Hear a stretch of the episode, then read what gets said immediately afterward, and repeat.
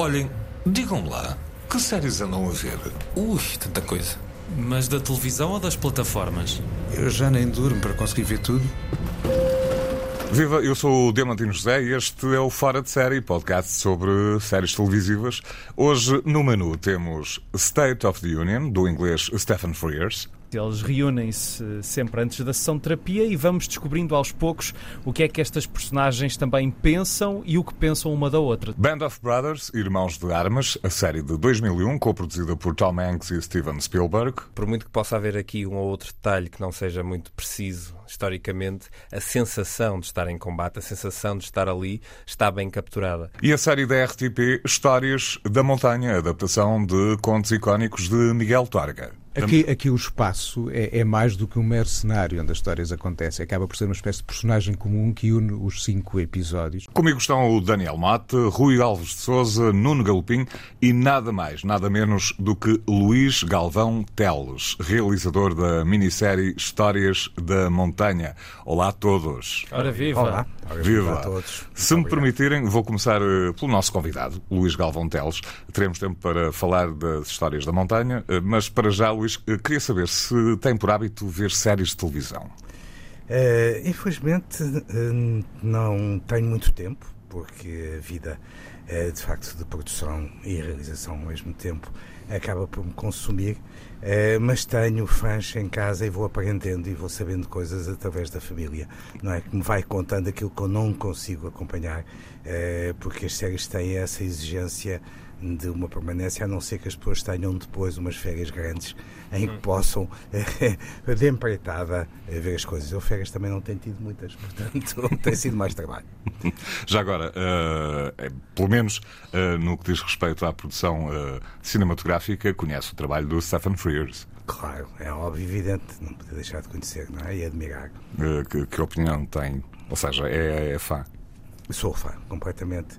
Eh, embora depois tenha perdido um bocadinho eh, a parte final, uh, por ter partido, portanto, meados do, dos anos 20, eu comecei a ter cada vez menos tempo para me manter a par das coisas e, e pronto, tive uma série de filmes a produzir e a realizar e fui, não consegui acompanhar com. Tenho de fazer a recapitulação, não é? Hum. Alargando de férias, não é? Claro. Alargando. De resto, Diamantino, eu acho que o episódio de hoje vai dar já aqui assim umas pistas para dar cabo dessas férias, Luís. Não, não vão acontecer. Pelo menos então. esta primeira série não lhe vai exigir muito tempo, o que já sim, é bom. Sim, sim. Às vezes. Esta, esta aqui, a primeira é simpática, né? Exatamente. Ou seja, eu ia dizer que eh, para alargar a conversa ao painel do Fora de Série já entraram todos, ou quase todos. Uhum. Portanto, vamos avançando. Stephen Frears assina enquanto produtor e realizador a comédia State of the Union, uma série sobre relações contemporâneas. Cada episódio tem lugar num pub, mesmo antes da sessão semanal de terapia matrimonial de Louise e Tom. Meus caros, começo pelo Rui Alves de Souza. Por que te chamou a atenção esta série do Stephen Frears? Eu, eu volto a dizer aquilo que já disse há umas semanas, que é o tempo o número de episódios e por ser finito. Ou seja, hum. na altura em que eu descobri o State of the Union, ainda havia a primeira temporada com o Chris O'Dowd e a Rosamund Pike. São esses 10 episódios que não cedem 9 a 10 minutos, em que, como tu disseste muito bem, uh, Diamantino, reencontramos este casal minutos antes de irem para uma sessão de terapia matrimonial. Mas, entretanto, a série ganhou uma segunda temporada, também escrita pelo romancista Nick Hornby, como a primeira, que se calhar muitos ouvintes conhecem de alta fidelidade, também uh, adaptado ao cinema por, uh, por Stephen Frears. E nesta segunda temporada temos dois grandes atores também, como na primeira, Brandon Gleeson e Patricia Clarkson. Um uh, irlandês e uma norte-americana. Exatamente, e a, e a premissa mantém-se. Eles reúnem-se sempre antes da sessão de terapia e vamos descobrindo aos poucos o que é que estas personagens também pensam e o que pensam uma da outra também. Mas eu, eu gosto particularmente de uma das mudanças essenciais que há da primeira para a segunda temporada, e pelo meio é uma pandemia. Sim, sim, é? é verdade. A primeira temporada é 2019, a segunda estreia em 2022, que é de não fechar apenas no casal que vai ter uma sessão uh, o jogo de diálogos, e são sempre muito bem escritos, uhum.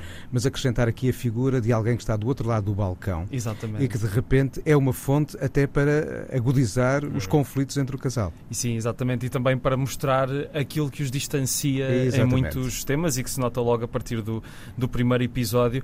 É, é uma série, como o Nuno disse muito bem, extremamente bem escrita, uh, assento no jogo dos atores que são todos extraordinários e também parece-me que é interessante porque mostra a possibilidade das plataformas de streaming em apostar em formatos que são um pouco contra a corrente daquilo que é normal mais na ficção televisiva, ou seja, episódios curtos, uh, constrangidos a, a, um limite de, de cenários e de narrativas, mas que nos dão, acho que, um retrato em ponto pequeno das relações humanas uh, muito peculiar. Já que se falou dos diálogos, que são, são realmente muito bem concebidos e, e são bem interpretados, uh, Daniel Mota, concordas com esta ideia? Sim, eu acho que esta série tem duas coisas que eu acho que é de salientar. Uma delas é o facto de estarmos a ver uma série que tem episódios muito curtos e, essa, e o quão curtos são esses episódios dão, dão muito pouco espaço a ter gorduras uh, desnecessárias e a economização não é apenas feita nos diálogos, como depois é feita mesmo na decupagem da própria cena, os cortes, os planos são muito bem, uh, muito bem executados e são apenas os necessários para contar esta história e mais do que isso ia cheirar a, a exagero. E depois, o facto de ter 10 minutos, que era o que o Rui estava a dizer há pouco, um, o streaming trouxe isto, trouxe esta liberdade de formato, já não estamos dependentes de ter que haver um intervalo de X em X tempo para acontecer um break publicitário. Portanto, de repente temos séries em que a história que é contada naquele episódio pode ter aquela duração pode ter a duração certa para a história que está a ser contada. Ou seja, se o primeiro episódio tem 34 minutos, o segundo pode ter 43, o primeiro pode ter 20 e de repente é o que faz sentido. Que é uma coisa que acontece até com o The Bear que falámos aqui há umas semanas. E acontece com uma série que vamos falar já a seguir também, Exato. curiosamente. vamos ouvir um excerto de um desses diálogos de State of the Union. Vamos a isso. I think I could say just about anything today and you'd laugh. Within reason. Let's not test that theory out. There is a difficulty, though. What constitutes reason? There's a talking point. We've probably got enough talking points without delving into the history of Western philosophy. You're right. Este é um excerto de um dos episódios da primeira série. Com, Talvez legendas sejam necessárias para a maior com parte a Rosamund Pike e o Chris, Chris O'Dowd, creio que é assim. Chris O'Dowd, exatamente. Uhum. Uh, da primeira temporada do State of the Union de 2019. Uh, que na altura também, deixem-me que vos diga, surpreendeu-me pelo tom, uh, apesar de estarmos a falar de coisas muito sérias, uh, eu, eu, gosto do sarcasmo e uhum. da certa ironia que ambas as personagens mantêm uma para a outra, apesar de estarem a passar por uma situação porque, difícil. Porque, é... na verdade, essas, essas, situações na vida real são sempre acompanhadas de uma leveza necessária Exa para conseguir lidar. Exato, é? sim, Eles estão a lidar com uma relação que está em, em vias de se romper, de se destruir e de repente com uma traição que, que aconteceu há pouco tempo e eles estão a falar um com o outro e depois temos aqui dois atores que sabem também trabalhar isto muito bem e são diálogos muito bem construídos para não, não cairmos num lado demasiado culpabilizante, ou seja, o que for, mas também termos alguma leveza que estas situações acabam sempre por ter. Portanto, o Stephen Frears continua aqui a ser um ótimo, uh, digamos, analista da condição humana uh, e depois tem dois atores que interpretam este texto como se fosse fácil. E depois também há, há, outra coisa que tu disseste, com toda a razão, que na vida real as coisas têm de ser levadas com uma certa leveza e também porque nos filmes nós tiramos aquelas gorduras da vida real. Exato. E aqui estamos a, a pegar num ponto que não é muito visto na ficção, que é estes entretantos, não é? Antes de qualquer sim, sim, coisa sim, acontecer. E também dizer que o Stephen Frears, apesar de nos últimos anos ter-se dedicado bastante uh, ao cinema, ele também, uhum. além desta série, tem o Quiz, que é baseado num caso real do Quem Quer Ser Milionário no Reino Unido e tem apostado sempre muito na televisão e tanto no pequeno como no grande ecrã eu acho que ele não dispara de surpreender. Não, mas ele tem um trabalho para televisão, tanto a realizar telefilmes como a fazer séries, desde há muito sim, esta sim, parte. O, o, aquela outra série dele relativamente recente, a Very English Scandal, com o Hugh Grant e com o Ben Whishaw é outro exemplo também de como contar uma história sem gorduras. Uhum. Eh, é, é, também relativamente seca a forma como a história é, é lançada, é a narrativa é, é, é, proposta. Ele é tão prolífico que é normal nós esquecermos uhum. de alguma coisa pelo meio. De facto, já não, já não me tinha lembrado que a Very English Scandal era dele. British Scandal. E, e, e sim, é recente também. Sim, sim, sim. e pelo meio de, de, de, vão havendo pormenores deliciosos, como logo no primeiro episódio, quando a Rosamund Pike chega um pouco atrasada e ela pergunta quantos é que já bebeste? Ele, quatro.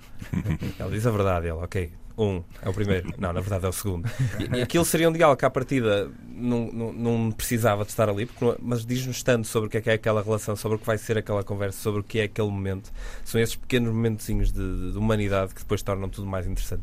A título de curiosidade, não é que seja o mais importante da série. Uh, sabem quem é que assinou a banda sonora do, do State of the Union? Olha, não reparei. É o Roger Eno? Exatamente, irmão ah. do Brian, Brian Eno. Não está mal. Já hum. viste? Não está mal. Agora pensei que tu ias trazer, não é? Não, não, não, não, Já comprei em vinil.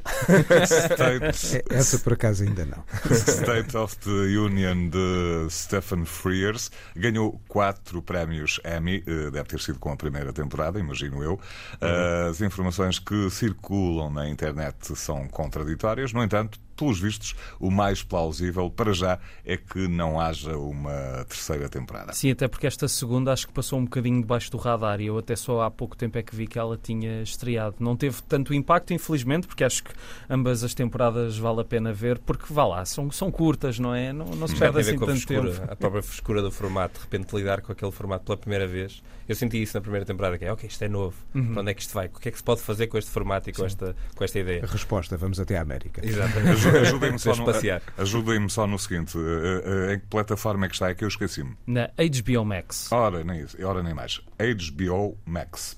Geralmente eh, vamos perguntando a enfim, personagens uh, da praça, da nossa praça, conhecidas, umas conhecidas, outras, menos conhecidas, que séries andam a ver.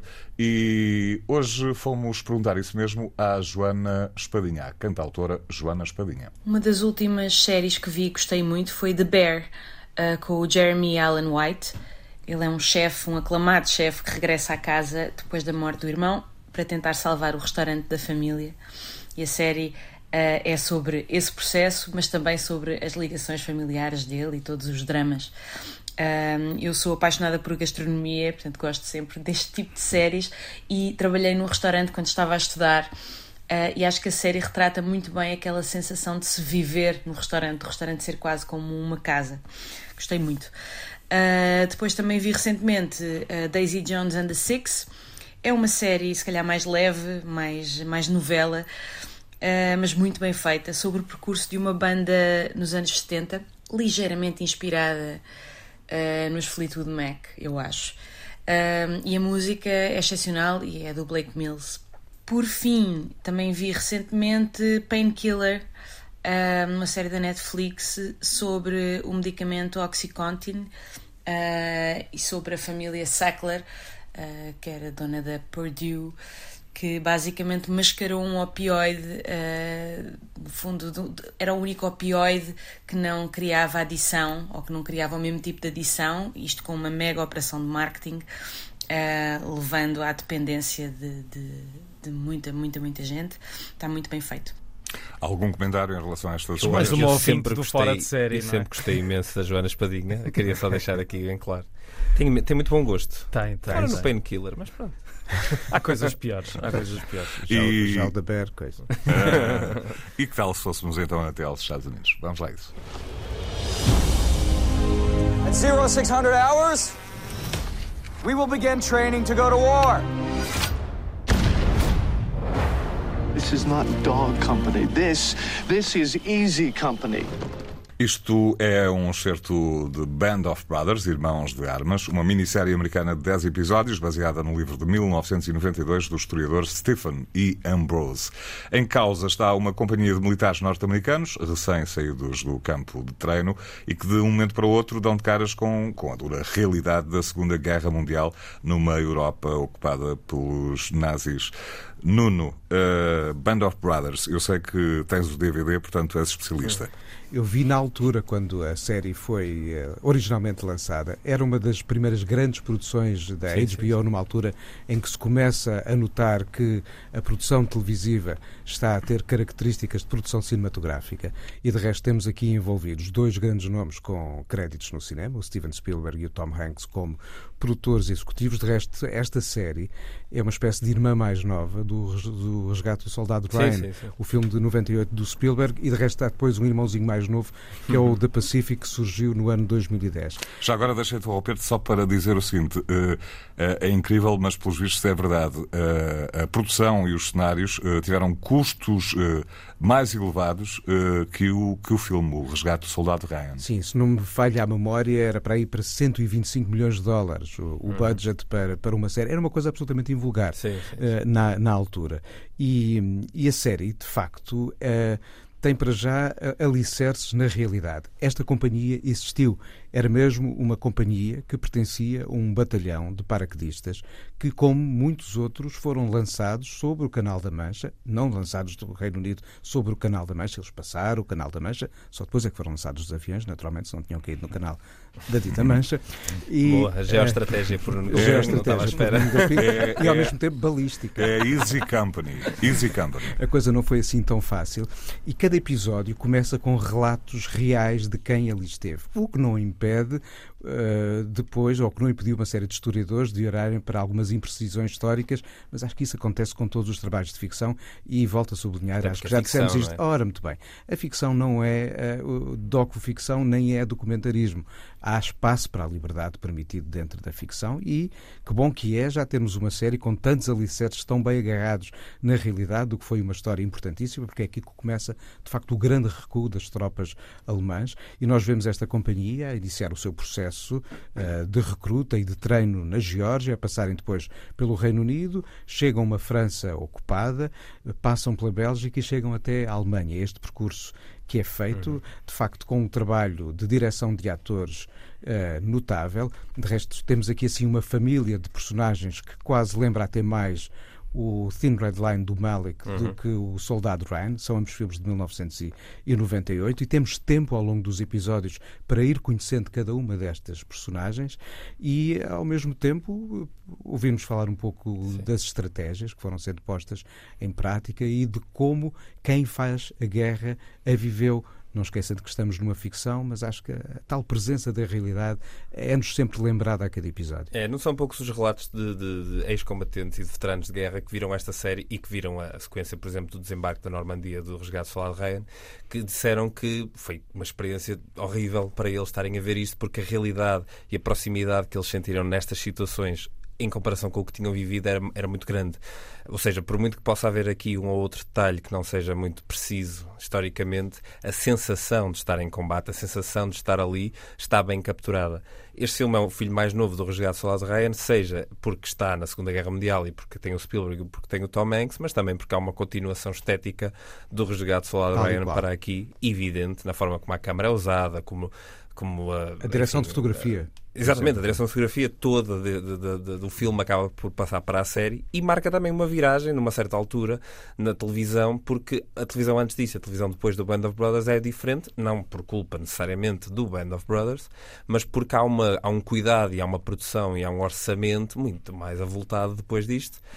Um, para termos uma noção, em 2001 estava a começar o Sopranos, estava a começar, estavam Dois a anos antes, foi em 99, sim. Não, há aqui, um, há aqui um precedente que Há aqui um antes e um depois. Ah, e, eh, e, isto é cinema no pequeno ecrã, se é que lhe podemos chamar assim, porque eu não gosto muito dessas, de fazer estas distinções. Mas é interessante essa, essa ideia que tu debates, esta coisa do cinema no pequeno e no grande ecrã. Eu lembro-me a dada altura, por ocasião da estreia de um do filme, dos filmes do Lars von Trier entre nós, o Cinema King passou no ecrã de cinema O Reino, que é uma série de televisão. Uhum, uhum. E esta ideia dos bater se as fronteiras ou as dimensões dos ecrãs tem de nos fazer pensar muitas vezes porque as, as, coisas não são assim tão diretas, tão óbvias e tão a preto e branco. Sim, há a malta que diz que cinema é imagens atiradas para uma tela e são numa sala com pessoas. Pronto, isto é cinema. Seja o que for que seja atirado para essa tela. Só mais chega em relação a esse assunto. Eu tive conhecimento há pouco tempo, não sei agora, não tenho, uh, enfim, na memória o, o nome do evento, mas há um evento aqui em Portugal que projeta filmes, mas projeta também séries de televisão no, no grande ecrã portanto, aquilo que estão a dizer uh, mantém-se. Sim, tem sido uma coisa recorrente, não só com a nova temporada do Twin Peaks, houve uhum. alguns episódios a surgirem no grande ecrã, como também do Decálogo há uns anos, quando a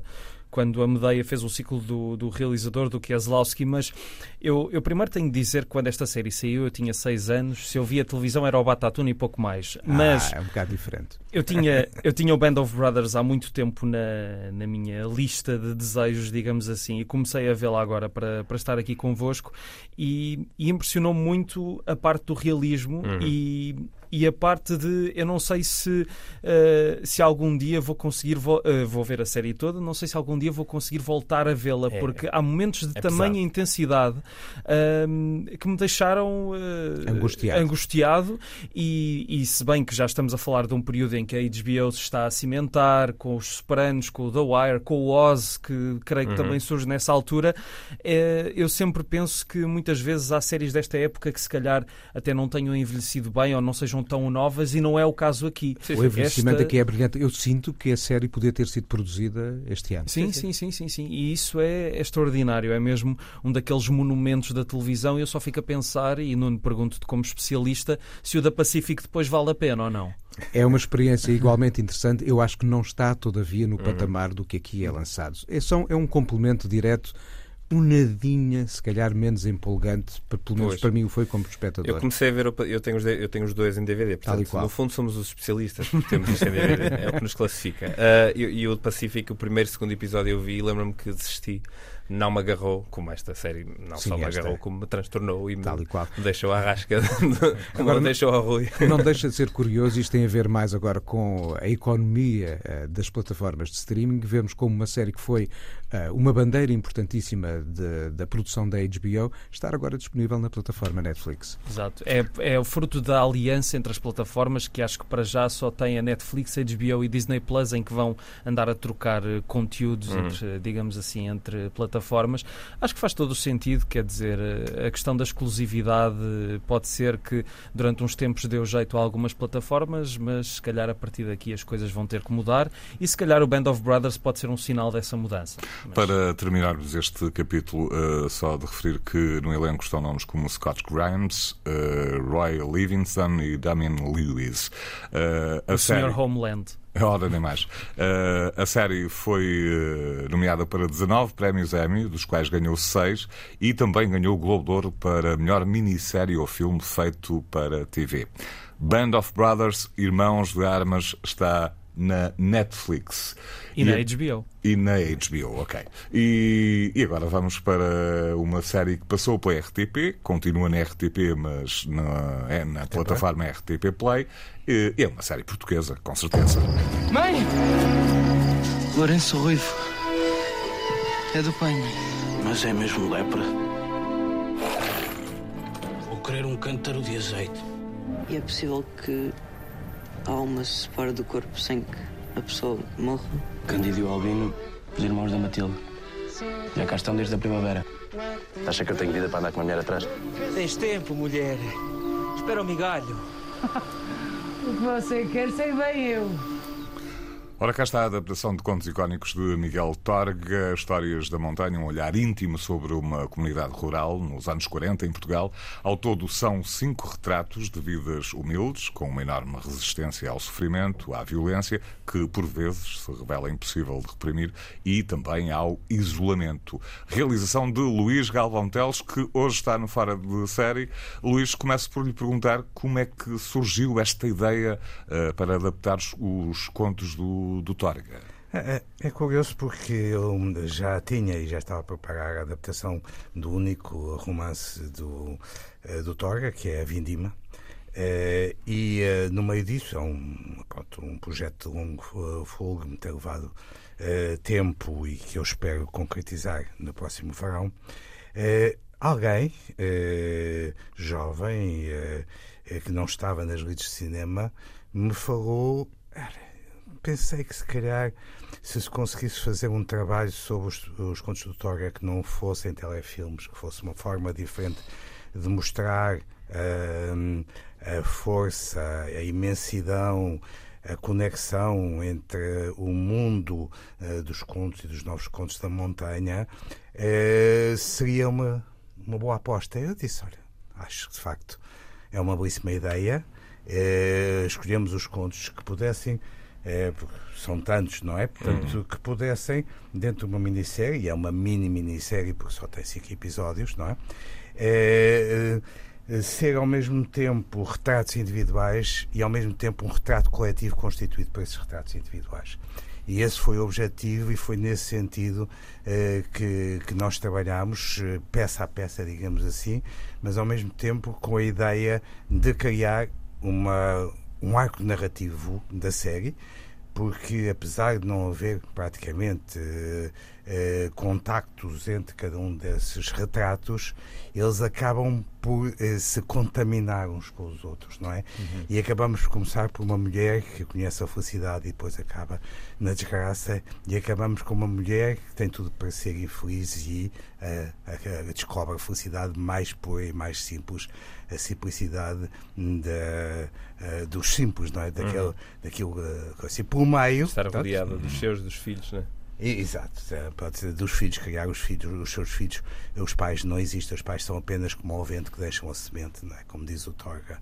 E pronto, e contente por trás de contos absolutamente extraordinários, histórias absolutamente extraordinárias, eh, nem foi preciso eh, recorrer muito à, à narração, não é? uhum. Portanto, que é escassa, eh, nem muito aos diálogos. Portanto, que também são muito escassos. Também são escassos mas são precisos, são fortes e a própria situação, pronto, e depois os atores. Eu pude contar com um naipe de atores pronto, absolutamente excepcional, desde Sim, os conhecidos a pessoas uh, totalmente desconhecidas, e tive o chapéu um, aos atores do Porto com quem eu trabalhei, e vários através da Agência Norte, não é? Que me puseram à disposição pessoas como o Navais, que interpretou o Leproso, por exemplo, e uh, de uma forma um, genial. E, e, então esta combinação, eh, criei esta combinação entre atores eh, como a Anabela Moreira, uma Maria Leonça absolutamente extraordinária, uma Vitória, uma Vitória Guerra, uma Soraya uh, Chaves, que é exatamente essa mulher da felicidade, não é? Que faz a Mariana. Uh, com atores desconhecidos, mas já com experiência e saber, e percebia-se que tinham, uh, de facto, a representação no sangue e, e no corpo.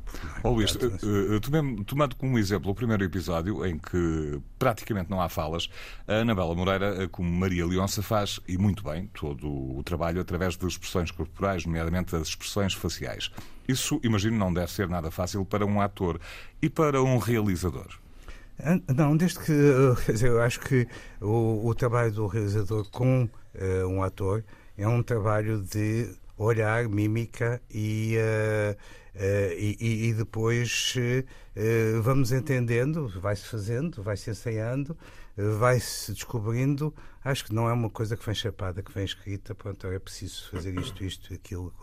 Portanto, aquilo vai nascendo ali na nossa frente, que tem de ser com rapidez, porque infelizmente trabalhamos depressa demais, mas uh, com os atores como a Anabela Moreira, com os outros de, uh, que eu citei, queria também citar, só para acabar, com os atores locais, da própria zona onde nós filmámos, que nós fomos buscar também, tinha um grupo de teatro e que se Já agora, já agora onde é que filmaram? Nós, nós filmámos uh, em na zona de uh, Montalegre uh, e de Boticas. Portanto, dividiram as duas, as duas coisas nos grandes sítios, em sítios absolutamente extraordinários que são um pouco conhecidos, não é? Portanto, e que nós conseguimos encontrar ainda relativamente intocados, não é? Portanto, porque estávamos a fazer uma constituição de série.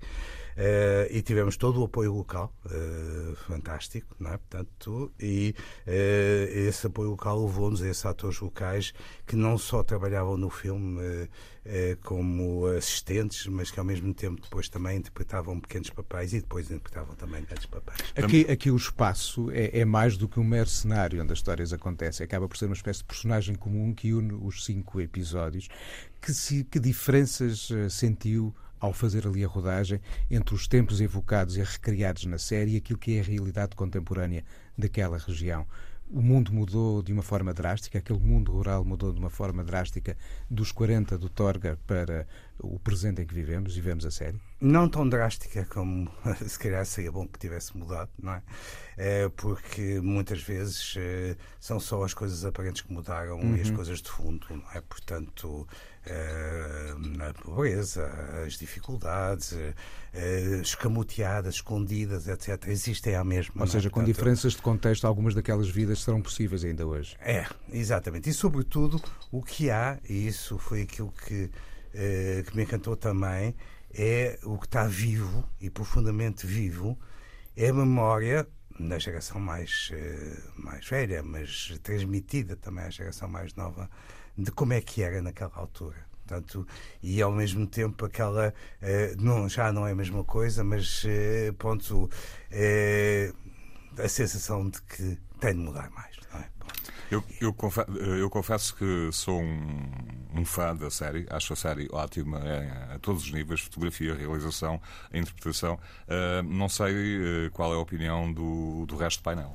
Eu gostava só de, uh, de, de, perguntar ao Luís que uma das coisas que mais me, mais me, mais me agradou na série foi mesmo o aspecto estético. E pergunto-lhe até porque já, com, já que tem uma carreira já tão, tão longa e diversificada entre a televisão e o cinema, se também sente que a televisão Uh, portuguesa está uh, de facto a, a, trabalhar para um apuro visual e para uma forma de contar histórias que é muito mais uh, viva, empolgante e que também tem adesão junto do, dos espectadores.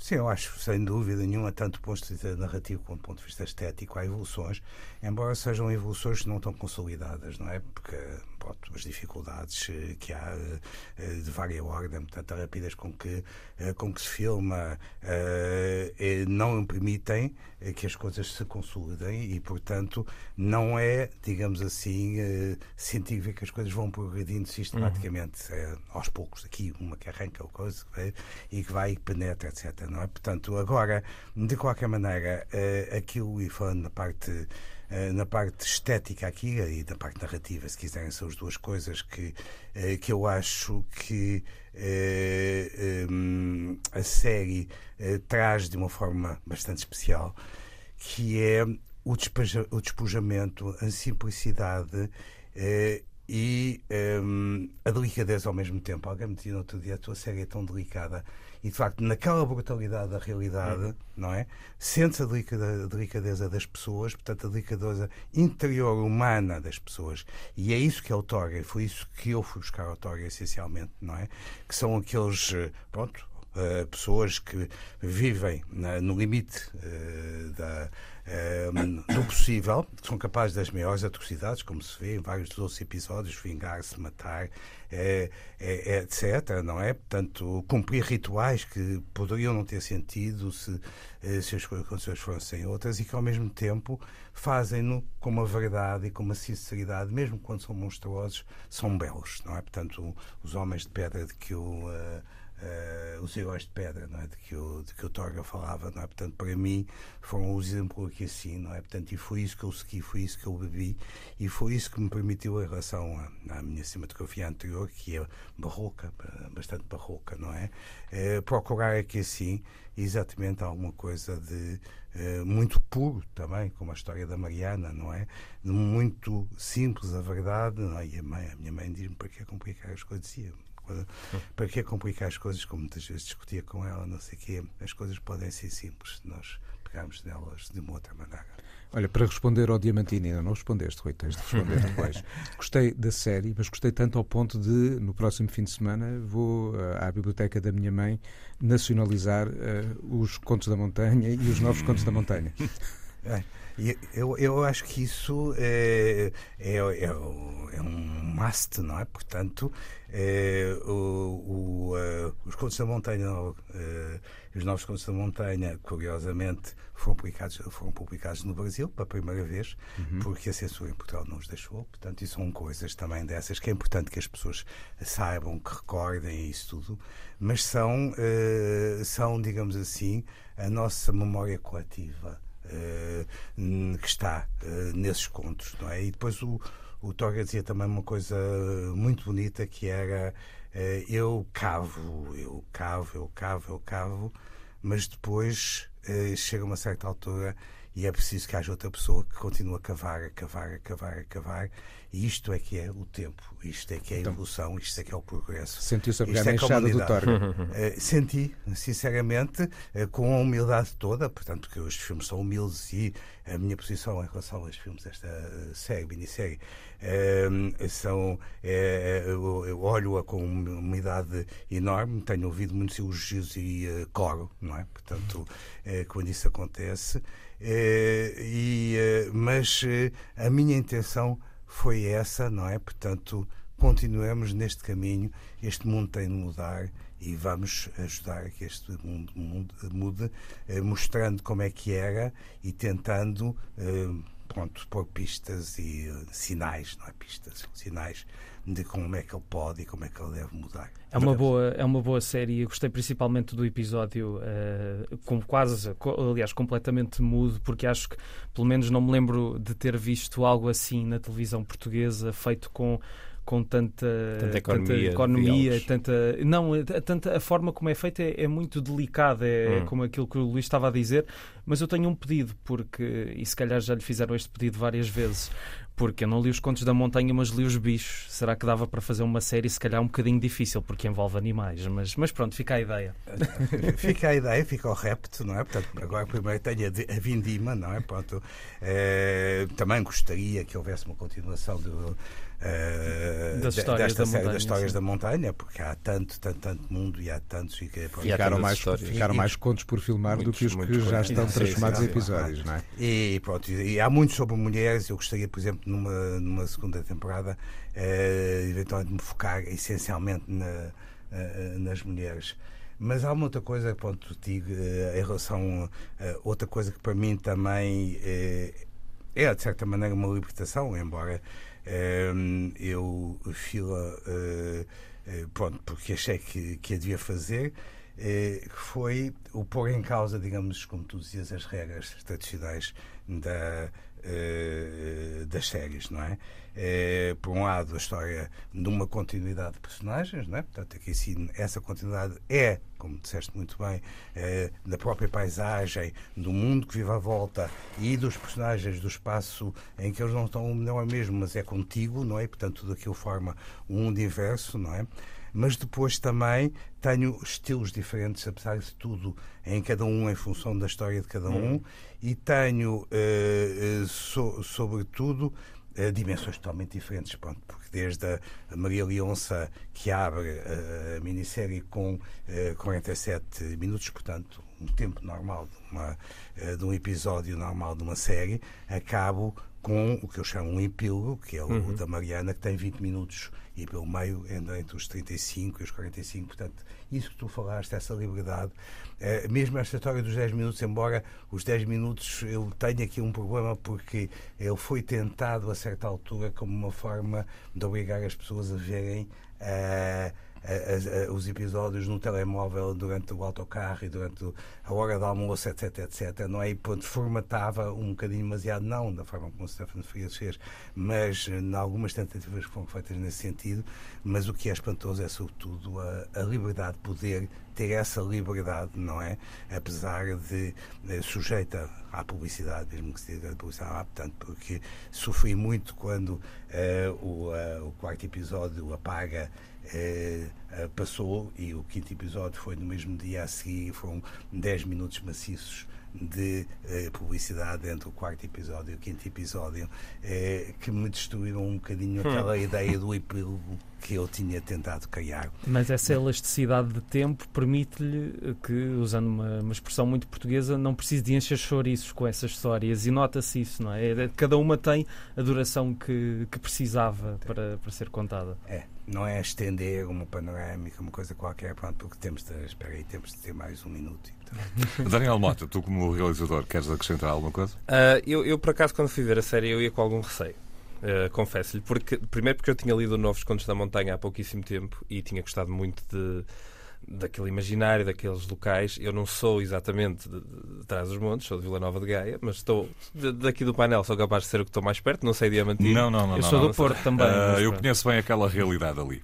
E então eu acho sempre que quando se vem de fora fazer uma história lá, eu acho que o Luís é de Lisboa, certo? Sou. Pronto, quando se vem de fora fazer uma história lá com atores de fora, há um bocado risco de, de fazer uma observação externa e, e, da coisa ter uma distância e ser, e ser condescendente para com o que se está a retratar, etc. E eu, eu fui ver a série com algum receio que isso acontecesse. Não acontece de todo, e já aqui falamos todos um pouco, um pouco sobre isso, ficamos todos impressionados com, a, com, o trabalho que ali está, porque consegue fazer, uh, tra transpor para, para, para, a imagem, para, para a tela, aquilo que é uh, as histórias do Torgan, no sentido que as pessoas são feitas de terra também, por muito que seja a Soraya Chaves ou a, ou a Anabela Moreira, são pessoas feitas de terra, escritas pelo Torga na mesma.